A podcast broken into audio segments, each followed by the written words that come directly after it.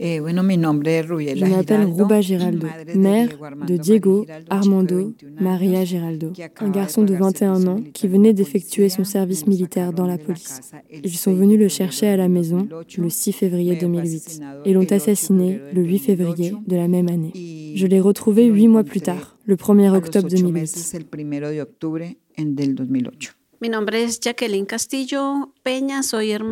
Je m'appelle Jacqueline Castillo Peña. Je suis la sœur de Jaime Castillo Peña. Il a disparu dans la ville de Bogota le 10 août 2008 et a été retrouvé comme un guerriero mort au combat à Ocaña, au nord de Santander, le 12 août de la même année, à côté d'autres jeunes de Soacha. Au fil des luttes, Radio Parleur. le son de toutes les luttes.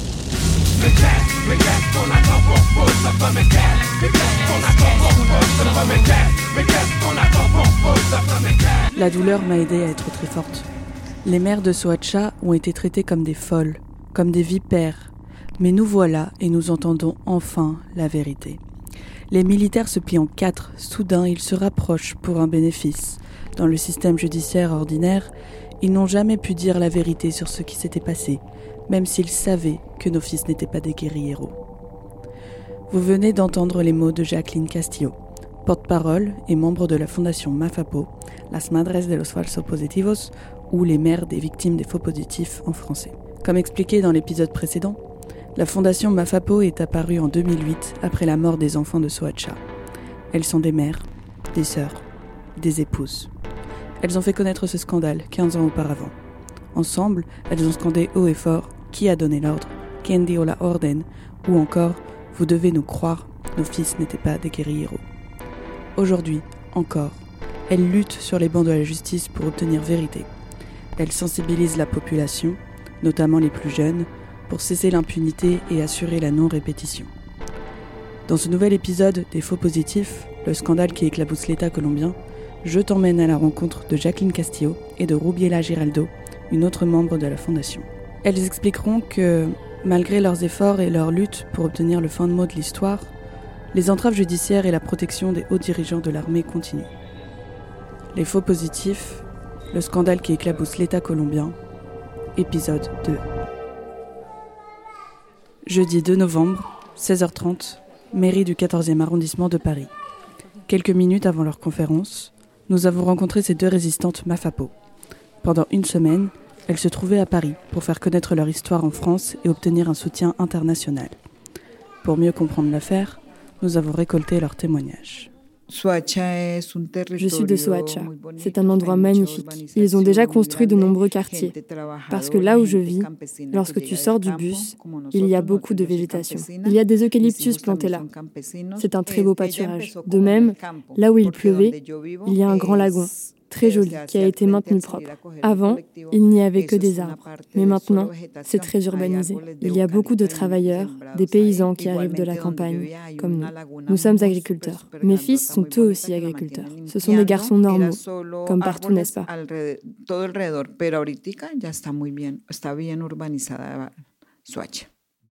Mi hermano desapareció el 10 de agosto. Por suerte, mi búsqueda solamente duró dos meses. Cuando yo Mon frère a disparu le vi 10 la août. Heureusement, mes recherches n'ont duré que deux de mois. Lorsque j'ai cherché Me Jaime, j'ai vu l'info sur ce qui était arrivé aux jeunes de Soacha. Je n'avais jamais imaginé qu'il ferait partie des victimes de cet acte macabre, car les jeunes de Soacha n'avaient pas plus de 32 ans, et mon frère, lui, en avait 42. Il avait dit à un autre de mes frères qu'on lui avait proposé un travail dans une ferme, mais personne n'a dit s'il avait accepté. Alors je suis parti sur la suggestion de l'enquêteur qui avait été chargé de la disparition de mon frère. Il m'a dit de chercher parmi des cas qu'ils avaient trouvés à Ocaña, et c'est ainsi que j'ai découvert que mon frère avait également été tué par l'armée, qu'il était apparu avec les jeunes de Soacha. Et c'est pourquoi j'ai cherché ces mères pour pouvoir travailler et me battre avec elles. Mon fils cherchait également du travail, car il était jeune. Il venait de sortir du service militaire dans la police. Mon mari était mort depuis 12 ans, mais il est décédé dans un accident de la route, et je me suis retrouvée avec mes fils. Je me suis retrouvée avec mon père, et ma mère. Le lendemain, ils l'ont appelé à 7 heures du matin. J'étais déjà partie au travail. Il a pris un bain, s'est habillé et il est sorti. Mon fils n'est pas réapparu. J'ai cherché pendant 8 mois et j'ai travaillé. J'ai travaillé 12 heures par jour, 12 heures par nuit. Et quand je sortais le matin, c'était à nouveau une recherche infatigable. Je l'ai cherché partout. Chaque mère était en train de chercher dans son coin. Je suis allée au bureau du procureur, mais il ne voulait pas s'occuper de moi. J'ai dû attendre plus longtemps et j'ai commencé à le chercher moi-même. Puis, un homme appelé Hugo s'est approché de moi. Il était du corps technique d'investigation et il m'a dit Madame Rubiela, je ne dis pas que votre fils se trouve à Ocaña, mais nous devons envisager cette piste parce que de nombreux enfants y sont apparus. Les recherches ont duré 15 jours. Le mercredi 1er octobre 2008, à 4 heures de l'après-midi, on m'a dit que mon fils était là. C'était dur. On a l'impression que la vie s'en va parce que c'est quelque chose qui fait partie de nous. C'est quelque chose qui nous a été enlevé. Mes enfants sont ma force motrice. Je vis pour eux. Un enfant est tellement sacré. Il n'est pas possible pour une personne de se dire je vais disposer de la vie de cette personne, comme ils l'ont fait à la plupart des garçons qui ont quitté leur maison. Parce que le recruteur Pedro Gamez est venu à la maison avec un autre garçon, Daniel Alexander Martinez, qui a également été tué. Et ils sont allés chercher un garçon de 16 ans, Steven Valencia. C'est-à-dire qu'ils les ont emmenés tous les trois. Ils allaient emmener un autre garçon, mais à cause de la petite amie, ils ne l'ont pas emmené parce qu'elle a réalisé qu'il l'invitait à partir ailleurs. Alors, elle a dit, si tu pars, nous mettrons fin à notre relation. Elle l'a sauvé.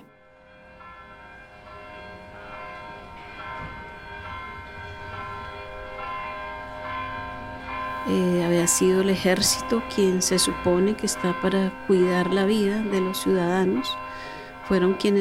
C'est l'armée qui est censée protéger la vie de nos citoyens, mais ce sont eux qui ont pris la vie de milliers de civils. Ils ne peuvent pas rester impunis. Notre lutte a commencé à partir de là. Laver le nom de nos proches et démontrer qu'ils n'étaient pas des guerriers. Et tout au long de ces 15 années, chercher sans relâche la justice et la vérité. Mais aussi faire en sorte que cela ne se reproduise pas. Quand tout ceci est arrivé, ces morts, ces assassinats de jeunes garçons, nous avons découvert que c'était l'armée nationale colombienne qui en était responsable. Pour nous, c'était terrible. Nous nous sommes dit que nous n'allons pas nous taire et que nous allons dénoncer cela. C'est un acte très dangereux parce que lorsque nous avons commencé à nous organiser, nous avons tout été menacés. Toutes les mères de cette affaire courent un danger de mort. À l'une d'entre nous, ils ont envoyé des lettres avec des menaces de mort. Lorsqu'une mère est sortie de sa voiture, ils l'ont même intimidée avec des armes. Il y a aussi une mère qui a dû partir de Colombie. Elle s'appelle Maria Sanabria.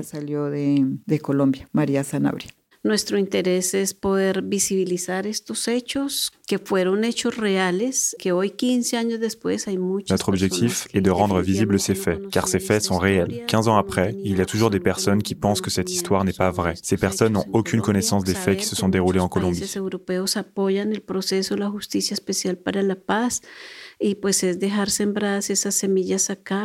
Savoir que de nombreux pays européens soutiennent la procédure de justice spéciale pour la paix signifie permettre que de nouvelles graines soient semées afin qu'eux aussi appuient la procédure en cours.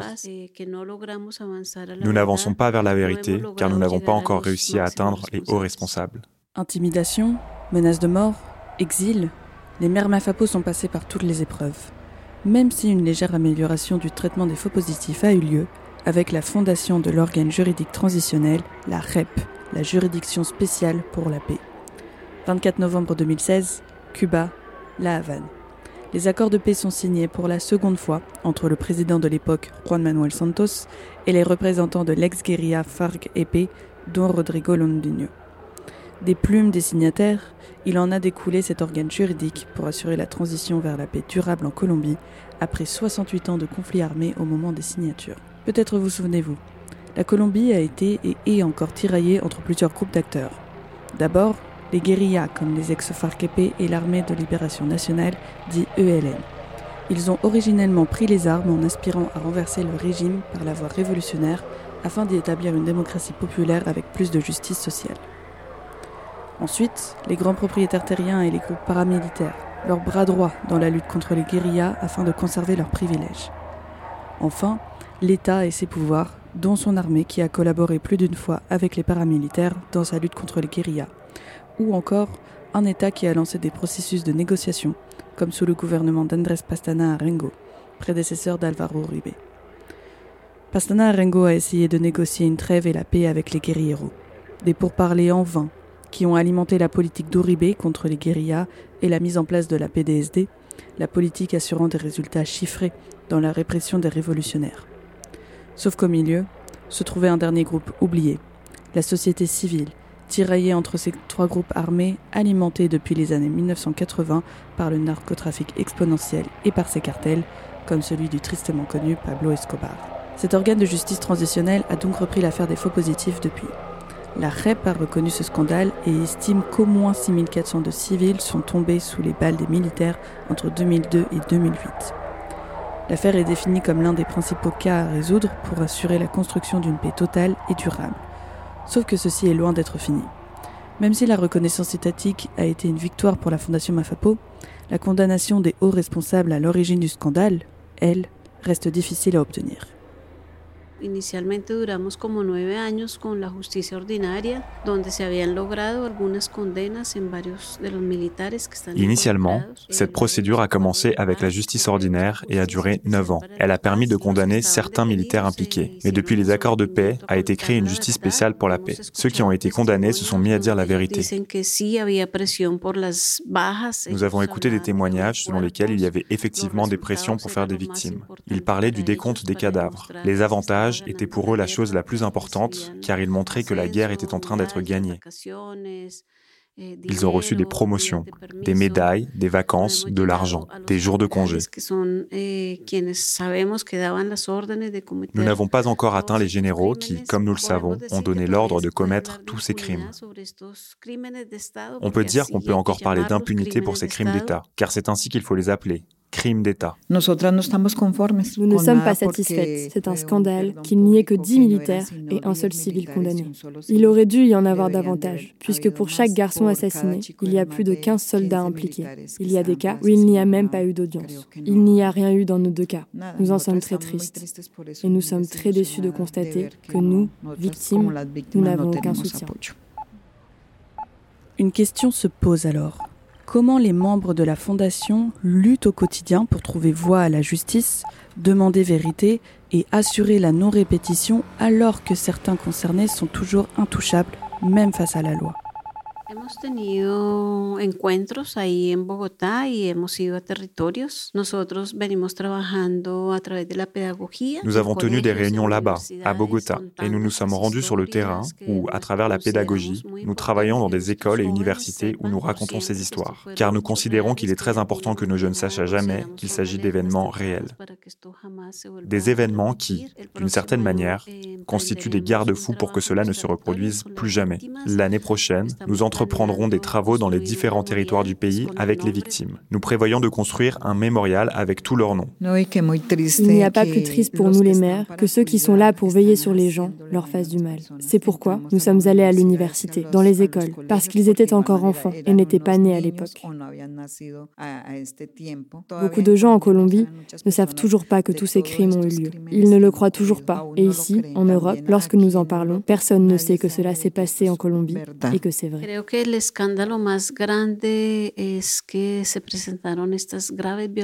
Je pense que le plus gros scandale est que ces violations graves des droits humains ont été produites par l'État, alors que c'est lui qui devrait veiller sur la vie des citoyens. C'est lui qui a ôté la vie à des milliers de civils, puis a caché ses faits à tous afin de dire ensuite que la guerre était en train d'être gagnée. Nous avons vu qu'il ne s'agissait pas d'une vérité totale, puisqu'il manque celle des militaires et du haut commandement, qui eux deux nient tous ces faits. Nous savons que ce silence se fait dans le cadre de la ligne directrice établie par l'ancien président Álvaro Uribe, parce qu'il a été le déclencheur de toutes ces erreurs qui ont eu lieu en Colombie. Cette année, en octobre, il y a eu un discours d'excuses publiques prononcé par le ministre de la Défense, Ivan Velázquez, et par le président de la République, Gustavo Petro. Nous considérons que c'est un résultat positif dans ce combat pour la justice que nous menons depuis plus de 15 ans.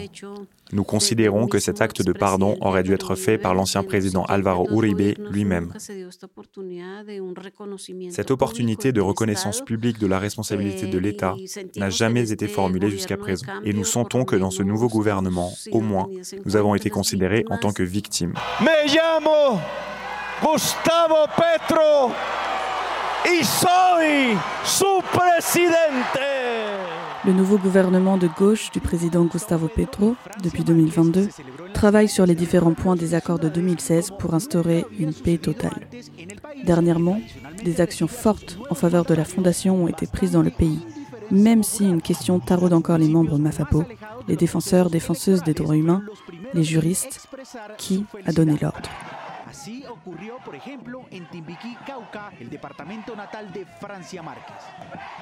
Non solamente es merecedor las madres de Suachi Bogotá, les mères de Soacha Bogota ne sont pas les seules à le mériter.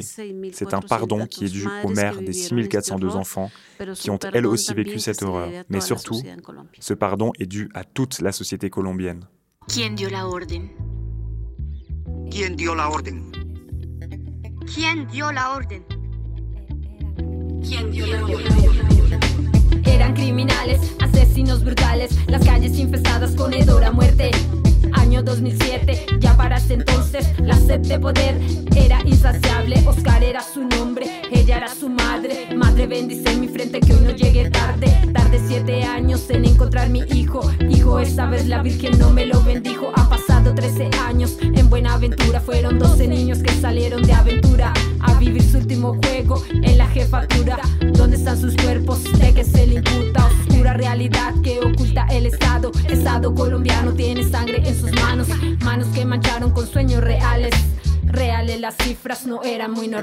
Vous venez d'écouter le deuxième épisode d'une série sur les faux positifs, le scandale qui éclabousse l'État colombien. Une série en quatre épisodes où nous vous retrouverons dans une semaine pour mieux comprendre les procédures juridiques, le déni de l'État ou encore la dernière information en date concernant l'ex-président Alvaro Uribe. Un podcast imaginé par Erin Rivoal-Encoché, écriture et reportage Victor Taran et Erin Rivoal-Encoché. Avec la voix de Lucie Damas et Victor Taran. Réalisation Victor Taran. Une série produite par Radio Parleur, le son de toutes les luttes qui a besoin de votre engagement.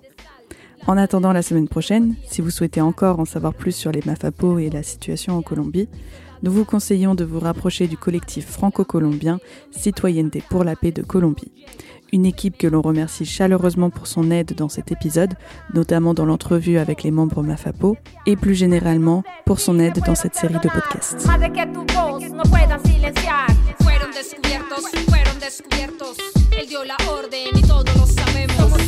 somos padres falsos positivos, más de seis mil voces desaparecidos, somos quienes la justicia quiere. Los buscamos, nada nos detiene. Somos hijos, somos padres falsos positivos. Más de seis mil voces desaparecidos. Somos quienes la justicia quiere. Los buscamos, nada nos detiene.